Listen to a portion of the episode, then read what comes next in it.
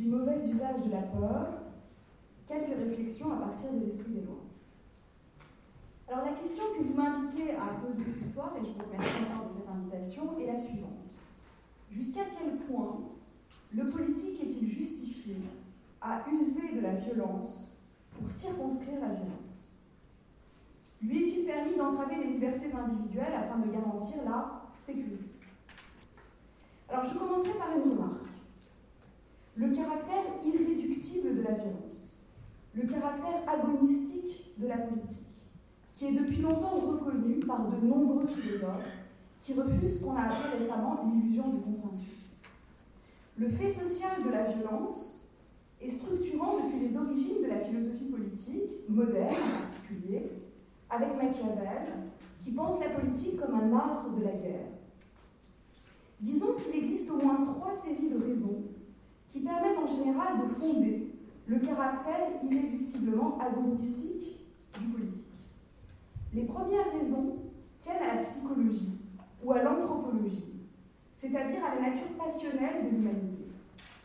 Les passions humaines, on dit parfois aussi ces pulsions, les passions humaines comme l'ambition, le désir de domination, sont telles qu'elles produisent nécessairement du conflit, soit de manière naturelle, soit de manière dérivée, lorsque d'autres passions comme l'envie, la jalousie, le mépris ou la haine apparaissent dans les rapports sociaux. Donc voilà la première série de raisons. Les secondes raisons tiennent au caractère irréductible des valeurs qui animent le monde moral, le monde social et le monde politique. Ce que l'on nomme parfois le polythéisme des valeurs, ou encore la guerre des dieux, c'est-à-dire le fait que certains biens humains ne peuvent pas s'harmoniser, en particulier dans le domaine religieux. Enfin, troisième série de raisons qui conduisent à perpétuer indéfiniment la violence au niveau politique, elles tiennent à la façon dont la politique réelle est conduite. Là, ce qu'on appelle la real politique, hein, la politique réelle, conduit souvent à choisir un adversaire ou un ennemi extérieur pour fédérer à l'intérieur soit une nation, soit même un pays, soit même un parti ou un électorat qui serait sinon volatile et euh, tout lien avec une situation réelle est évidemment euh, fortuit. Telle est la raison pour laquelle l'humanité, même si elle a trouvé des moyens de se pacifier, bien sûr, par les institutions internationales et nationales, demeure toujours potentiellement, on pourrait dire, en état de guerre. Telle est la raison pour laquelle ceux qui ont pensé les meilleurs remèdes à cet état de guerre nous importent encore aujourd'hui?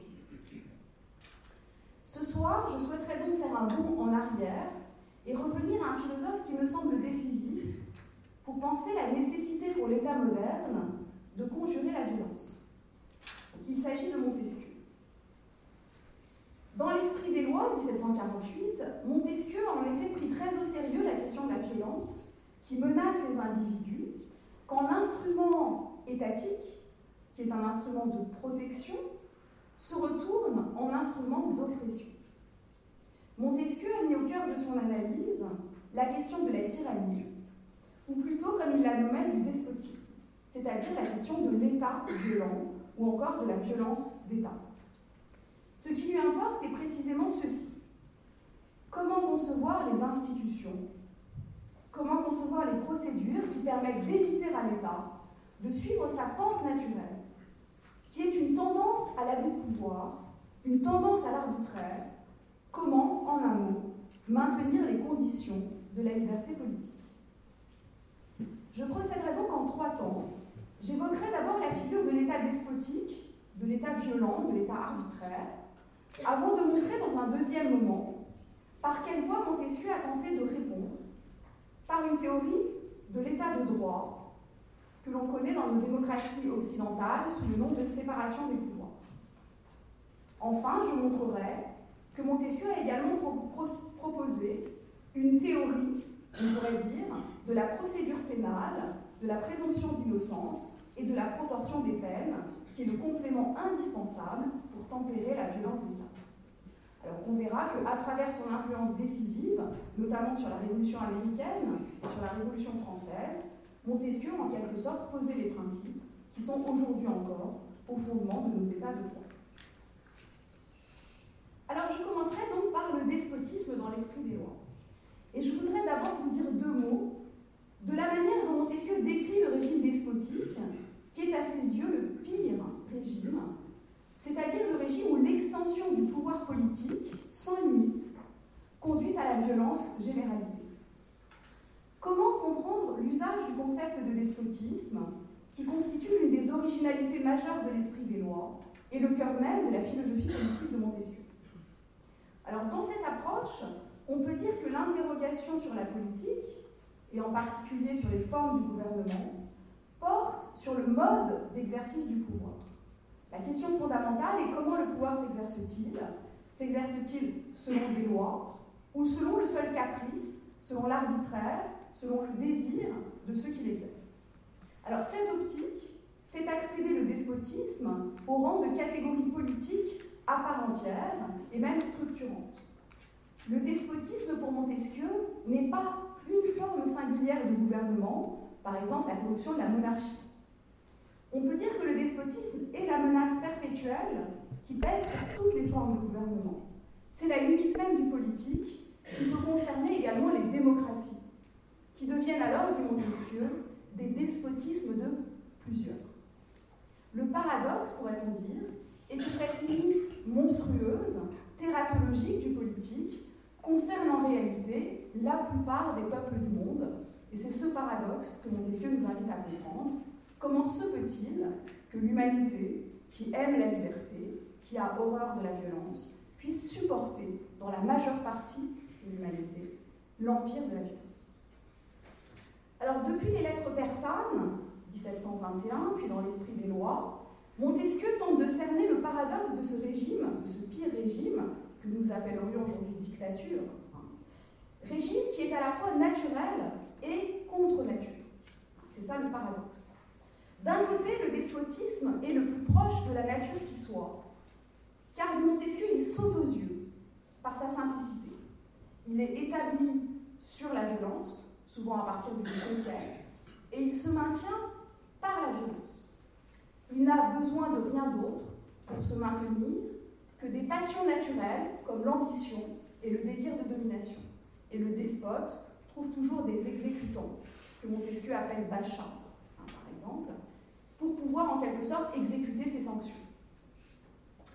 Le despotisme est non seulement naturel, mais il est également naturalisé en Orient, c'est la partie plus discutable peut-être de l'analyse de Montesquieu, en particulier en Turquie, dans l'Empire ottoman, et en Perse, Empire perse et ottoman sur lesquels nous avions à l'époque, déjà au XVIIIe siècle, plus de récits voyageurs qui rapportent des faits souvent féroces.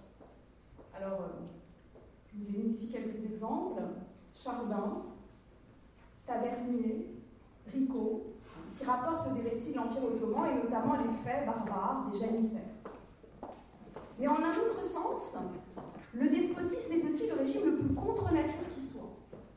Et Montesquieu n'a de cesse de faire le sombre tableau de cette violence qui assujettit les sujets de manière tragique, je cite, le despotisme cause à la nature humaine des maux effroyables, on ne peut parler sans frémir de ces gouvernements monstrueux.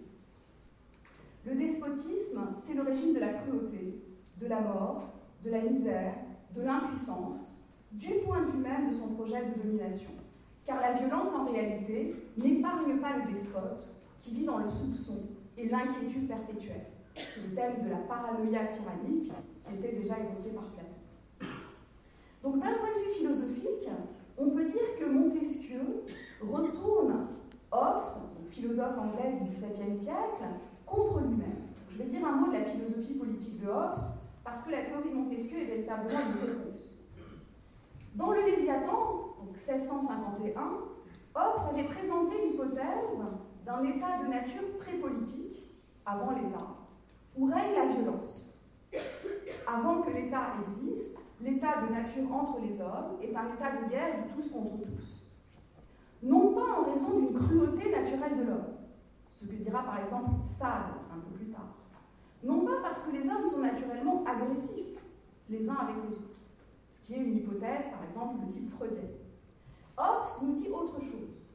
À ses yeux, la nature humaine n'est pas spontanément mauvaise, mais les conditions de l'interdépendance sociale créent spontanément de la violence. Dès que les hommes sont mis en rapport les uns avec les autres, ils engendrent nécessairement de la violence et du conflit, du fait de la concurrence pour des biens rares ou de la concurrence pour des biens indivisibles. Au fond, ce sont les relations concurrentielles qui, dans le contexte du désir de pouvoir et de domination, créent nécessairement du conflit et même conduisent à l'état de guerre. Dans cette optique, pour Hobbes, il est nécessaire que l'État, ce que Hobbes appelle le souverain, permette à l'humanité de sortir de cet état de guerre et de sortir de la violence. Comment sortir de la violence? Hobbes nous dit que la seule manière de le faire consiste à généraliser et à canaliser la peur. Seule la peur, et en particulier la peur de la mort violente, la pire peur qui soit, est capable de créer et de rendre l'État durable.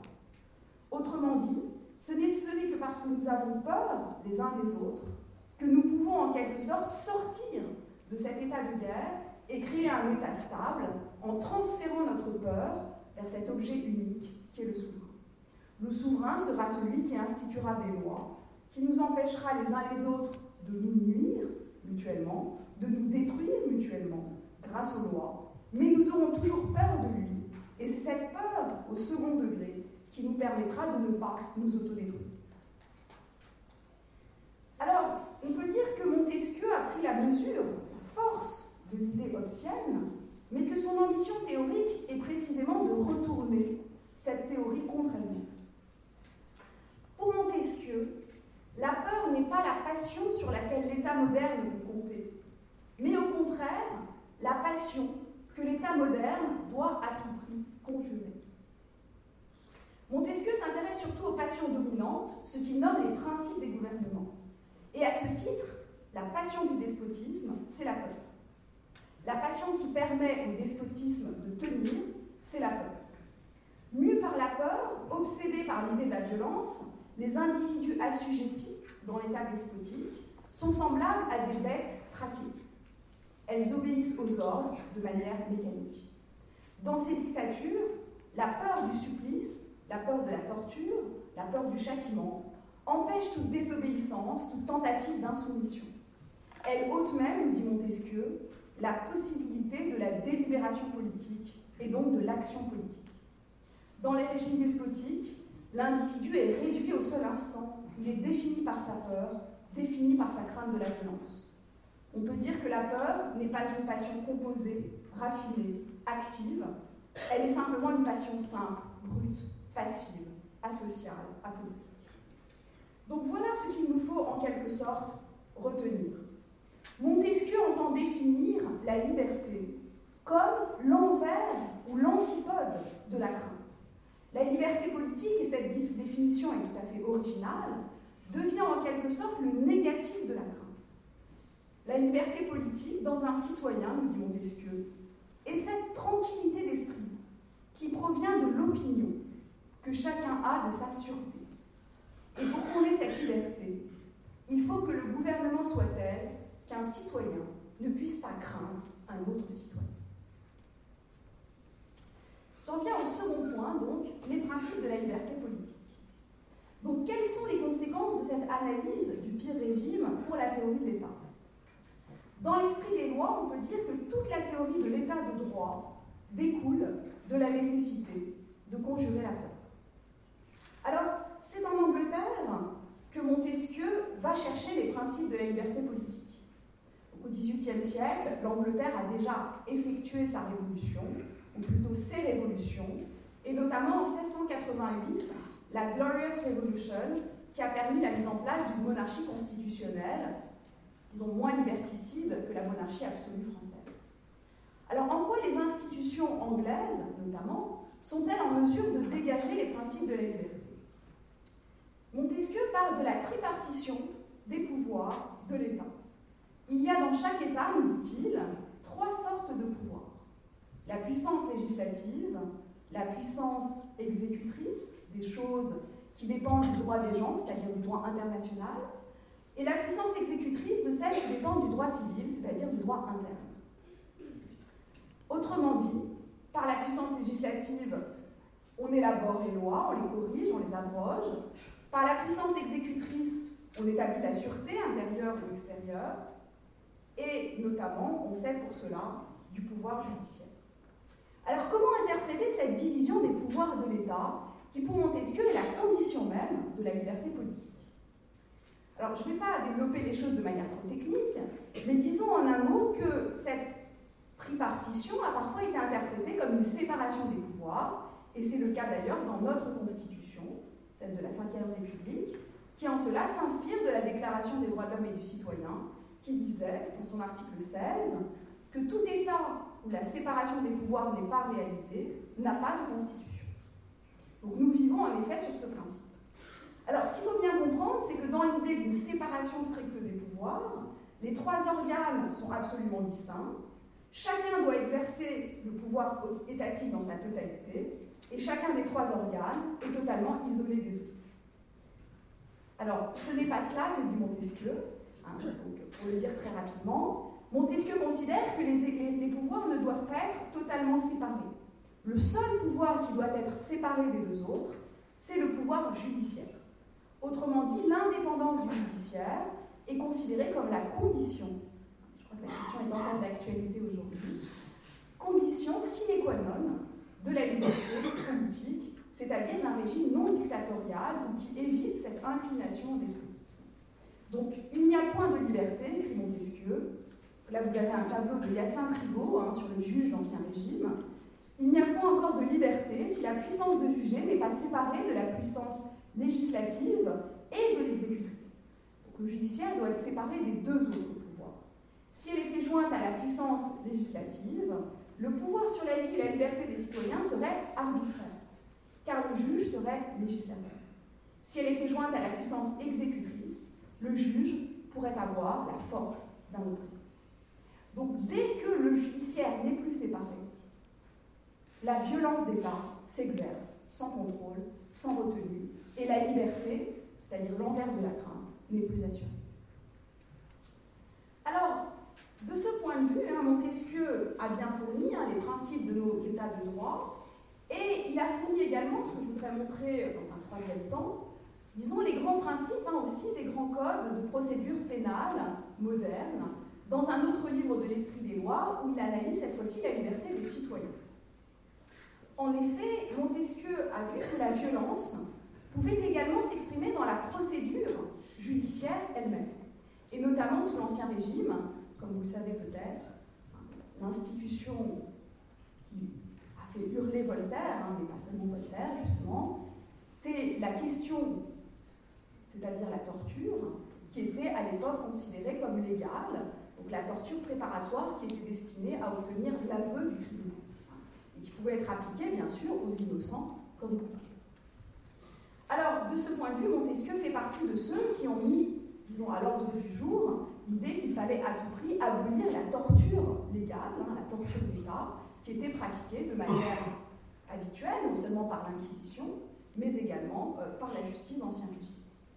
Donc, de ce point de vue, Montesquieu va énoncer un certain nombre de règles qui concernent la procédure pénale elle-même, les connaissances, dit-il, que l'on a acquises dans quelques pays et que l'on acquérera dans quelques autres, donc les pays euh, les plus avancés, c'est l'Angleterre à l'époque, sur les règles les plus sûres que l'on puisse tenir dans les jugements criminels, intéressent le genre humain plus qu'aucune chose qui est au monde. C'est la chose la plus importante. Et Montesquieu est le premier à avoir mis au cœur de la philosophie politique cette importance de la procédure pénale qui auparavant ne faisait pas partie véritablement de la philosophie euh, politique.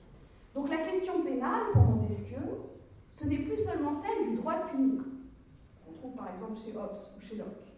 La question de Montesquieu, c'est celle de l'économie du pouvoir de punir. Comment éviter que la violence d'État ne s'exprime dans le pouvoir de punir? Et Montesquieu, euh, depuis les Persales, hein, c'est une grande maxime qu'il invoque, affirme il ne faut pas mener les hommes par des voies extrêmes, on doit être ménagé des moyens que la nature nous donne pour les conduire. Donc avant Beccaria, qui a aussi beaucoup d'influence hein, sur l'humanisation des peines, mouvement d'humanisation pénale, Montesquieu défend la modération pénale contre la sévérité qui est précisément associée au régime despotique. voilà une autre maxime fondamentale. toute peine qui ne dérive pas de la nécessité est tyrannique. La loi n'est pas un pur acte de puissance. Alors bien sûr, la question est de savoir comment exercer le pouvoir sans abuser de la violence. Alors, vous le savez, hein, dans Surveiller et punir, Michel Foucault a montré que, à l'âge classique, en particulier dans la monarchie d'Ancien Régime, en France, toute infraction, tout crime, pouvait être considéré comme une injure faite à la dignité du souverain, à la dignité du monarque. Autrement dit, hein, le crime attaque par définition la personne même du monarque. Et donc le châtiment doit se mesurer à cette offense. Tout crime est au fond un crime de lèse-majesté. D'où les supplices, d'où les tortures, qui ne concernent pas seulement un régicide, et on connaît les premières pages hein, très célèbres de Surveiller et punir sur les supplices hein, qui ont euh, accompagné euh, la tentative de régicide de Damien. Donc dans l'Ancien Régime, selon Foucault, je cite, le supplice ne rétablissait pas la justice, il réactivait le pouvoir. Alors on peut dire que c'est contre cette théorie de la pénalité que Montesquieu propose sa théorie de la modération pénale. La peine, dit-il, ne doit pas être mesurée à l'offense faite au souverain, elle doit être mesurée au mal qu'elle cause à la société. Et je terminerai simplement en invoquant deux règles fondamentales qui sont dégagées à partir de ce principe. Donc il faut défendre la société et non pas il faut défendre le souverain. Premièrement, la nécessité d'une juste qualification des crimes. D'un point de vue qualitatif, il faut, nous dit Montesquieu, une homogénéité entre le crime et le châtiment. C'est le triomphe de la liberté, dit-il, lorsque les lois criminelles tirent chaque peine de la nature du crime. Tout l'arbitraire cesse, la peine ne descend point du caprice du législateur, mais de la nature de la chose. Et ce n'est point l'homme qui fait violence à l'homme. Montesquieu porte en particulier une attention au crime de lèse-majesté, qui était accompagné sous l'Ancien Régime des pires supplices et pouvait s'accompagner d'une confiscation totale des biens. Ça a servi notamment à Louis XIV à domestiquer la noblesse. D'où également, dit Montesquieu, la défense de la liberté d'expression, le refus du délit d'opinion, le refus d'incriminer les pensées ou les intentions. Tous ces principes sont énoncés avec celui de présomption d'innocence. Surtout, Montesquieu est persuadé que la violence religieuse exacerbe la violence politique et transforme véritablement l'homme en furie. Telle est la raison pour laquelle il donne pour priorité absolue la séparation du pouvoir temporel et du pouvoir spirituel. Il faut éviter à tout prix, nous dit Montesquieu, de criminaliser l'hérésie de criminaliser le blasphème ou encore de criminaliser le sacrilège. Mais aussi, dit-il, de criminaliser ce qu'il appelle à l'époque le crime contre nature, c'est-à-dire la sodomie, qui était, je vous rappelle, puni de la peine du bûcher. Il est absurde de croire, nous dit Montesquieu, qu'il faut venger la divinité. Je le cite, il faut faire honorer la divinité la venger jamais. Dernier principe, la nécessité, dit-il, d'une juste quantification des peines. Et l'on a ici toute la défense de la modération des peines contre la sévérité du despotisme. Alors je conclus en deux mots. Quel est l'héritage que nous pouvons recevoir aujourd'hui euh, euh, de la théorie politique de Montesquieu? Alors, au-delà de l'ère des révolutions au XVIIIe siècle, révolution américaine, révolution française, Montesquieu nous a légué, disons, deux grands grandes philosophies politiques au XXe siècle, disons deux grands philosophes politiques qui ont été très inspirés par sa pensée. D'une part, l'œuvre de Hannah Arendt aux États-Unis, hein, qui est directement dans la ligne Montesquieu, dans son analyse du totalitarisme, principes du totalitarisme qui sont analogues au principe du despotisme, mais je n'en dirai rien ce soir, sauf si vous souhaitez qu'on en parle. Deuxièmement, l'œuvre de Judith Schlar, Judith Schlar, qui est euh, une autre grande philosophe, mais beaucoup moins connue en France, qui a enseigné hein, pendant des dizaines d'années euh, aux États-Unis, à Harvard, où elle était euh, réfugiée en exil après la Seconde Guerre mondiale. Ce que Schler défend à partir des principes de Montesquieu, c'est ce qu'on appelle le libéralisme de la peur. Et on retrouve ici ce concept central dans l'analyse du despotisme. Le libéralisme de la peur s'oppose à deux autres formes de libéralisme que Schler définit. D'une part, le libéralisme des droits naturels, celui de Locke, avec l'idée que l'État doit protéger des droits individuels, inaliénables et sacrés, ce qu'on retrouve par exemple dans la Déclaration américaine, mais aussi dans le préambule de la Déclaration française des droits de l'homme.